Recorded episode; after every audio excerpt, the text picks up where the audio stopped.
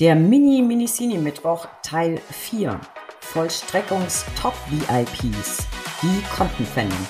Ich begrüße euch alle recht herzlich zu unserer Sommer-Sonderserie, dem Mini-Minicini-Mittwoch. Um euch unsere Podcast-Sommerpause zu versüßen, haben wir für euch ein paar Zwangsvollstreckungsshorties aufgezeichnet, da das Thema bei euch so eingeschlagen ist. Heute mit Teil 4, die Kontenpfändung, unangefochtene Nummer 1 der Zwangsvollstreckung. Wir haben in den letzten drei Folgen schon geklärt, warum man überhaupt keine Angst vor Zwangsvollstreckung haben muss und was man beim Vollstreckungsauftrag an den Gerichtsvollzieher so beachten muss. Jetzt schauen wir uns mal die absoluten Vollstreckungs-VIPs genauer an. Mit dabei ist heute wieder unser Zwangsvollstreckungspapst Harald Minicini, geprüfter Rechtsfachwirt, Dozent und Autor. Und auch heute gewährt er uns Einblicke in seine heiligen Vollstreckungshallen. Harald, ich danke dir, dass du einmal mehr zugeschaltet bist und Zeit hast, mit mir über Zwangsvollstreckung zu plaudern. Jederzeit, Steffi, Traditionen gehören aufrechterhalten. So muss es sein. Ja, das finde ich auch. Und heute, ich bin sehr gespannt, gucken wir uns etwas an, an dem man bei Vollstreckungssachen einfach nicht vorbeikommt. Die Kontenpfändung. Ich will also etwas pfänden, weiß aber nicht, wo der Schuldner sein Konto oder idealerweise seine Konten hat. Was mache ich? Das ist, glaube ich, eine relativ häufige Situation. Wie komme ich an Infos? Was mache ich, um Konten zu ermitteln? Steigen wir vielleicht damit mal ein. Jawohl, so fangen wir an. Ähm, der einfachste Weg ist natürlich immer, der eigene Mandant hat er Informationen. Ähm, oft ist die Gefahr, dass der Mandant sagt, na ja, ich weiß nur die Kontonummer nicht und deshalb übermittelt er die Information gar nicht, ist aber überhaupt nicht nötig. Man braucht zur Kontopfändung lediglich das Kreditinstitut, nicht die genaue IBAN oder die genaue Kontonummer. Deshalb lohnt sich oftmals tatsächlich die Rückfrage beim eigenen Mandanten, geht schnell, ist kostengünstig, also immer der einfachste Weg. Sollte das nicht funktionieren, ähm, greift letztendlich genau das, was wir die letzten Male gemacht haben. Der klassische Weg Vermögensauskunft, dort muss der Schuldner seine Konten offenbaren oder eben die von mir favorisierte Lösung über die Drittauskünfte beim Bundeszentralamt für Steuern. Ähm, das wäre der Weg. Ich dachte mir schon, dass du dich jetzt freust, weil ich hatte schon geahnt, dass du wieder mit deinem Fable anfängst, mit den äh, Ermittlungsmöglichkeiten. Die finde ich auch tatsächlich ganz großartig. Wir unterstellen jetzt mal, wir haben hm, vielleicht sogar mehrere Konten aufgespürt. Vielleicht ist ein Gehalts- bzw. Girokonto vorhanden. Ähm, manch einer hat vielleicht auch ein Tagegeldkonto oder ein Festgeldkonto.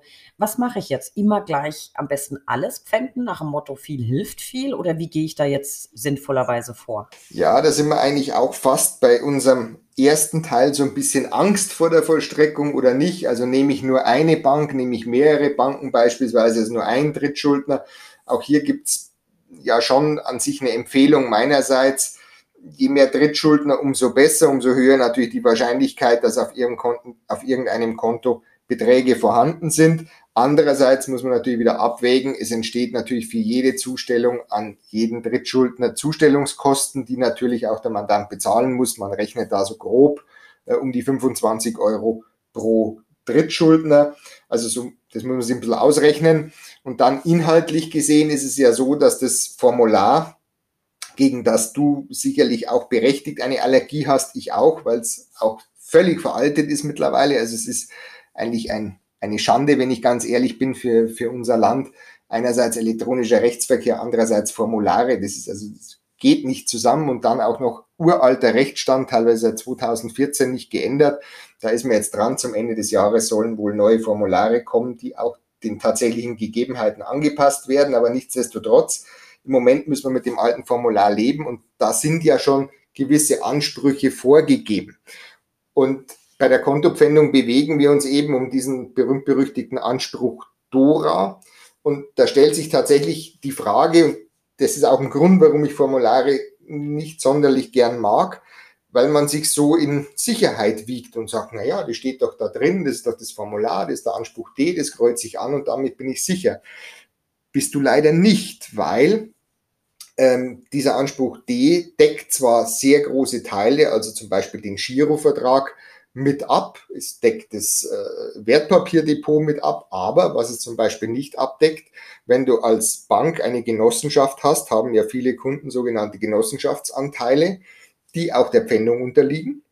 Und diese Genossenschaftsanteile werden mitnichten vom Anspruch D umfasst, sondern den muss ich gesondert manuell quasi mit auf dem Schirm haben und dann mit eintragen. Und dann entsteht die absolut ähm, irre Konstellation, dass vielleicht der Standardgläubiger ganz einfach nur mit Anspruch D pfändet, währenddessen der etwas professionellere Gläubiger auch zusätzlich noch diesen Genossenschaftsanteil mitpfändet und dann passiert die Situation, dass man bezüglich der Ansprüche aus dem Girovertrag an Rangstelle 2 steht, aber bei den Genossenschaftsanteilen bei Rangstelle 1 steht. Also auch da geht's dann relativ kompliziert zur Sache, auch bei den ähm, Antworten der Drittschuldnererklärungen. Wie differenziert gibt die Bank die Drittschuldnererklärung ab? Also das war jetzt tatsächlich schon ähm, echtes Profiwissen ähm, für unsere Zuhörer. Vielleicht noch mal einen Schritt zurück für alle, die damit nicht so viel zu tun haben. Ich verlinke mal in den Show Notes das Formular, von dem du gerade gesprochen hast. Ich finde ja schon die Abkürzung immer total, naja, merkwürdig. Antrag FÜP. Den werde ich mal in den Show Notes äh, verlinken. Vielleicht kannst du noch mal so ganz grundsätzlich, du bist ja jetzt schon sehr, sehr weit für die Fortgeschrittenen im, im Bereich D direkt eingestiegen. Das ist das, ich erinnere, das Dunkel, da ist auch noch so ein blödes graues Kästchen mit so merkwürdigen Hinweisen unten drunter. Vielleicht noch mal einen Schritt zurück. Wie pfände ich denn jetzt das oder die Konten? Was ist elementar wichtig, was ich in diesem Antrag ausfüllen muss? Also elementar wichtig, gehen wir einen Schritt zurück, du hast völlig recht. Ähm, ich muss den Drittschuldner ordnungsgemäß bezeichnen. Das ist die Bank mit vollständiger Firmierung. Aus dieser Bank ergeben sich natürlich dann die Überlegungen und das ist auch wieder weniger Jura, das ist mehr wieder Erfahrungswissen. Ist das, ich nenne es jetzt mal ohne, ohne Werbung zu machen, wenn ich jetzt heute als Drittschuldner eine klassische Bausparkasse in Erfahrung bringe über die, über die Drittauskünfte, dann muss ich halt wissen, dass ich bei einer Bausparkasse in der Regel kein Girokonto erhalte oder unterhalte und deshalb mit dem Anspruch D, den ich dann ankreuzen würde, bei einer normalen Kontopfändung nicht weiterkomme. Währenddessen, wenn ich eine ganz normale Bank habe, eine, eine, eine sei es eine Online-Bank oder was auch immer, unterhalte ich dort regelmäßig ein Girokonto, sodass ich durchaus mit dem Anspruch D eine Kontopfändung platzieren kann. Das heißt also, es ist immer die Verbindung zwischen Drittschuldner, was ist mein Drittschuldner und diesem Drittschuldner weise ich einen zu pfändenden Anspruch zu. Das ist elementar wichtig, weil würde ich das nicht tun, geht die Pfändung ins Leere, weil logischerweise der Drittschuldner nicht weiß, was habe ich gepfändet. Und dieses tolle Formular gibt ja eben die unterschiedlichsten Möglichkeiten. Also es bietet ja sowohl eine Lohnpfändung, es bietet eine Kontopfändung, Steuerpfändung. Also ich muss mich unterscheiden oder entscheiden, ähm, was will ich pfänden. Das, glaube ich, ist doch jetzt ganz gut nachvollziehbar für alle Zuhörer da draußen. Jetzt stellt sich mir die Frage, manchmal äh, weiß man ja nichts Genaues nicht, wie man bei mir daheim jetzt sagen würde was mache ich denn dann? Ähm, äh, kann ich eine sogenannte Verdachtspfändung vielleicht auf den Weg bringen? Was kannst du uns dazu erzählen? Weil du ja gerade gesagt hast, ich muss ja schon so genau wie möglich bezeichnen. Geht das überhaupt? Und falls ja, was muss ich beachten? Ja, da hat äh, zu dem Thema Verdachtspfändung äh, bei Banken hat sich mit diesem Thema der Bundesgerichtshof schon im Jahr 2004 beschäftigt und hat ähm, entschieden, dass bei einem Schuldner, der kein Unternehmer ist, also Umkehrschluss, ein Verbraucher, darf ich auf Verdacht bis zu drei Banken pfänden. Jetzt muss man wissen, das war 2004 sicherlich eine, ich nenne es mal Sensationsentscheidung oder, oder eine Entscheidung, die man toll finden konnte. Mittlerweile ist es so, es hat sich natürlich gewaltig das Leben verändert. Also im Sinne von 2004 waren die klassischen Online-Banken, die man heute so kennt, noch nicht so sehr vertreten, noch nicht so sehr Mode. Es äh, gab auch eher die Tendenz, ich wohne am Land und ich nehme natürlich eine von den zwei, drei Banken, die am Land in meinem Ort vorhanden sind. Damit war das natürlich eine tolle Sache, weil ich wusste, okay, in irgendeinem Dorf drei Banken, man googelt diese Banken und dann pfändet man dort und da wird schon funktionieren. Also diese Verdachtspfändungen sind nach meiner Erfahrung nur noch begrenzt interessant. Also dann eben interessant, wenn ich vielleicht ältere Schuldnerklientel habe in ländlicherer Gegend, wo man einfach noch unterstellen könnte, da ist es noch so wie früher. währenddessen, wenn ich heute den Schuldner habe, der letztendlich gar keine Lust hat, in eine Bank zu gehen, sondern lieber Online-Banking betreibt und so weiter irgendwo, dann tut man sich wahnsinnig schwer, weil ich einfach mit drei Banken, was soll ich nehmen? Und das wird nie funktionieren. Und da ist eben der bessere Weg, das gab es eben 2004 noch nicht, die Drittauskünfte. Ich wiederhole mich, es tut mir leid, aber es es ist immer wieder mal die Drittauskunft, weil da habe ich ein ehrliches Ergebnis und brauche nicht auf Verdacht drei Banken finden. Ich finde es überhaupt nicht schlimm mit den Wiederholungen, ganz im Gegenteil, dann lernt man ja einfach mehr. Und ich gebe dir absolut recht, das habe ich mich nämlich auch gefragt bei der Verdachtspfändung, weil es gibt so irrsinnig viele Banken, man weiß ja gar nicht, gerade in der Großstadt, wo setzt denn da an? In der Tat ist es so, da wo ich herkomme, äh, da hättest du die dritte Bank gar nicht mehr gebraucht. Da gab es tatsächlich ohne Flachs die Sparkasse und die Reiber. Und das war's dann. Also, äh, ach nee, stimmt, Postbank. Also doch drei. Fällt mir gerade ein, Postbank gab es auch noch. Und das war's aber tatsächlich. Mehr Banken gab es bei uns daheim nicht. Ähm, wenn man nicht mehr Informationen hat, ist es dann natürlich schwierig, sich für drei zu entscheiden. Apropos fehlende Informationen. Wir hatten das schon ganz kurz am Rande angesprochen. Ich sage nur Buchstabe O. Ich will es aber trotzdem noch mal ein bisschen genauer besprechen, Harald. Kann ich Kontoauszüge fänden. Weil so kann ich mir ja auch selber konkrete Infos über die Vermögenssituation oder das Gehalt verschaffen. Also langsam merke ich, du wirst so ein bisschen heiß auf die Vollstreckung, denn du äh, sprichst jetzt schon so heiße Themen an. Also ja, es, es geht tatsächlich. Also ich kann Kontoauszüge vollstrecken, hat der Bundesgerichtshof auch entschieden. Ähm, wichtig ist, ich kann die aber nicht, und das sage ich mit erhobenem Finger, weil das auch schon mal zu einer sehr negativen Entscheidung geführt hat. Ich kann mir die Kontoauszüge nicht von der Bank als Drittschuldner holen, sondern mein einziger Ansprechpartner für Kontoauszüge ist der Schuldner. Und man macht es in der Regel so, dass man einen Pfändungs- und Überweisungsbeschluss eben beantragt. Wie schon gesagt, ich nehme als Drittschuldner die Bank auf, ich pfände den Anspruch Dora und ich kann dann auf Seite 8 ungefähr, gibt es sonstige Anordnungen, ähm, wer parallel so ein bisschen schauen wird, will, wird es gleich sehen. Und da gibt's wieder die berühmt-berüchtigten Freitextfelder. Und in diese Freitextfelder würde man dann eine Anordnung aufnehmen, dass der Schuldner Ablichtungen seiner Kontoauszüge ab der Zeitpunkt des Zustellung des Pfändungserweisungsbeschlusses an den Gläubiger herauszugeben hat. Und das Nette ist in diesem Zusammenhang ist, ähm, wenn ich das in Seminaren so erzähle, ist schon ehrlicherweise die große Masse sagt, pff, ja, geht, das, das geht ja nie. Ich habe noch nie Kontoauszüge gekriegt. Und dann mache ich immer die Gegenfrage und sage, ja, haben Sie es verlangt? Nö. Ja, also es ist natürlich nicht so, dass ein Schuldner, also so realistisch muss man schon sein, es wird jetzt kein Schuldner hergehen und wird bei Ihnen anrufen und sagen, wo darf ich in die Kontoauszüge einschmeißen oder wann soll ich die vorbeibringen? Das ist natürlich Quatsch. Ich muss den entweder mal außergerichtlich auffordern und das funktioniert auch dann nur in 10 bis 20 Prozent der Fälle. Und richtigerweise muss ich es tatsächlich dann, wie wir es letzte Mal besprochen haben, mit dem Gerichtsvollzieher echt vollstrecken, dass der die wegnimmt, aber das funktioniert und ich habe zig Akten, wo Kontoauszüge der Schuldner bei mir drin sind und, und wie du richtig gesagt hast, und das hat mich echt gefreut, weil daran merkt man, dass du, dass du so ein bisschen Blut geleckt hast.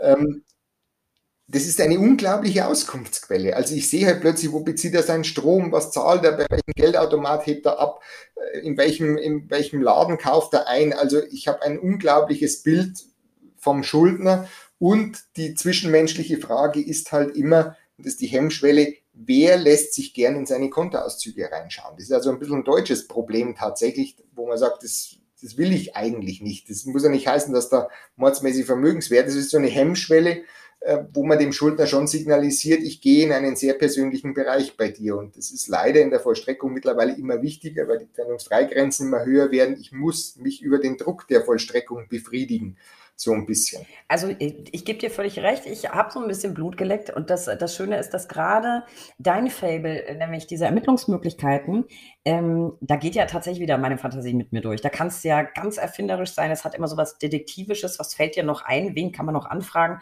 Ich finde das ziemlich, ziemlich cool. Und jetzt ist mir eine Sache noch eingefallen, die ich auch noch ansprechen wollte. Ähm, vielleicht für heute zum Schluss. Die Kontoleihe. Erklär mal, was das ist und welche Probleme sich da so ergeben können. Das Ganze kann ja ganz schön nach hinten losgehen. Ja, also die Kontoleihe ist tatsächlich ein beliebtes Instrument bei Schuldnern. ähm, und ein für den Schuldner sehr gefährliches und für den Gläubiger eigentlich ein sehr interessantes Thema. Kontoleihe, wie der Name schon sagt, ich leihe mir ein fremdes Konto, also ich, üblicherweise ist es der Ehegatte oder Lebensgefährte oder was auch immer, wo sozusagen dann Zahlungen, auch zum Beispiel Lohnzahlungen auf das Konto eines Dritten gehen.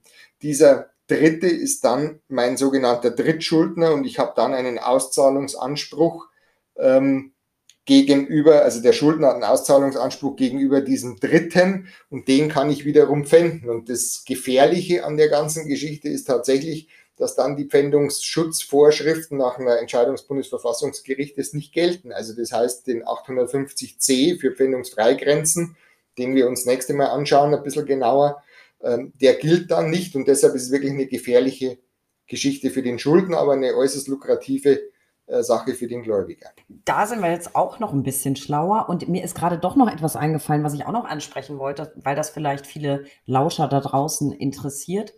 Was mache ich denn, wenn ich jetzt tatsächlich diverse Konten ermittelt habe und ähm, oder das eine, das mich interessiert und das ist ein P-Konto.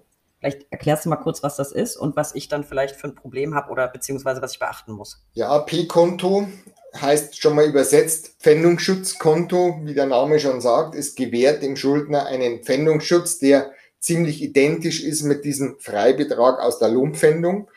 Und pro unterhaltsberechtigter Person kann dieser Pfändungsfreibetrag zugunsten des Schuldners erhöht werden. Sinn und Zweck dieses Pfändungsschutzkontos war letztendlich auch die Gerichte so ein bisschen zu entlasten äh, sodass nicht immer ein Freigabeantrag gestellt werden musste und sozusagen die Bank diesen Freibetrag quasi freistellt für den Schuldner und innerhalb dieses Freibetrags kann der Schuldner über sein Geld verfügen.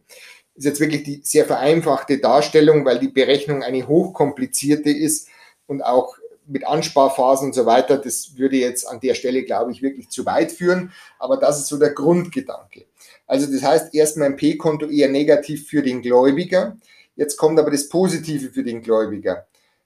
Dieser Freibetrag wird aber aufgefüllt durch sämtliche Geldeingänge auf dem Konto. Also das heißt, beim P-Konto wird nicht unterschieden, ist es jetzt nur eine Sozialleistung, ist es nur Lohn, sondern auch das Geburtstagsgeschenk der Oma, das überwiesen wird, die Stromrückerstattung wird auf diesen Freibetrag angerechnet und dementsprechend muss das Ziel des Gläubigers sein, sozusagen den Freibetrag so gering wie möglich zu halten, in der Hoffnung, dass irgendwann mal dieser Trichter überläuft und alles, was halt überläuft, gehört dem Gläubiger.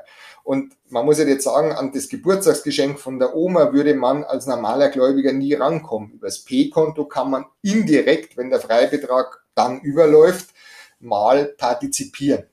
Das ist auf jeden Fall auch gut zu wissen. Ich fand, das war, ein, war noch ein ähm, wichtiger Fachbegriff, den wir noch kurz besprechen sollten. Harald, ich glaube, wir sind alle noch ein bisschen schlauer. Und apropos schlau, liebe Zuhörer, schlau machen könnt ihr euch auf folgenden Wegen. Besucht uns unter www.brack.de für tagesaktuelle Infos rund um den Anwaltsberuf. Abonniert diesen Podcast. Wir freuen uns über jeden neuen Zuhörer. Folgt uns auf Instagram unter recht unterstrich interessant und werft unbedingt einen Blick in die Show Notes. Da habe ich nicht nur alle bisherigen Folgen mit Harald verlinkt, sondern auch den Antrag für den Lieber Harald, ich bin gespannt. Wir haben ja noch einen Shorty vor uns nächste Woche. Ich bin gespannt, ob ich dann vollends Feuer und Flamme bin für die Zwangsvollstreckung. Ich würde sagen, vielen Dank und bis nächsten Mittwoch. Ich danke dir und bis nächsten Mittwoch. Mach's gut. Mach's gut. Tschüss.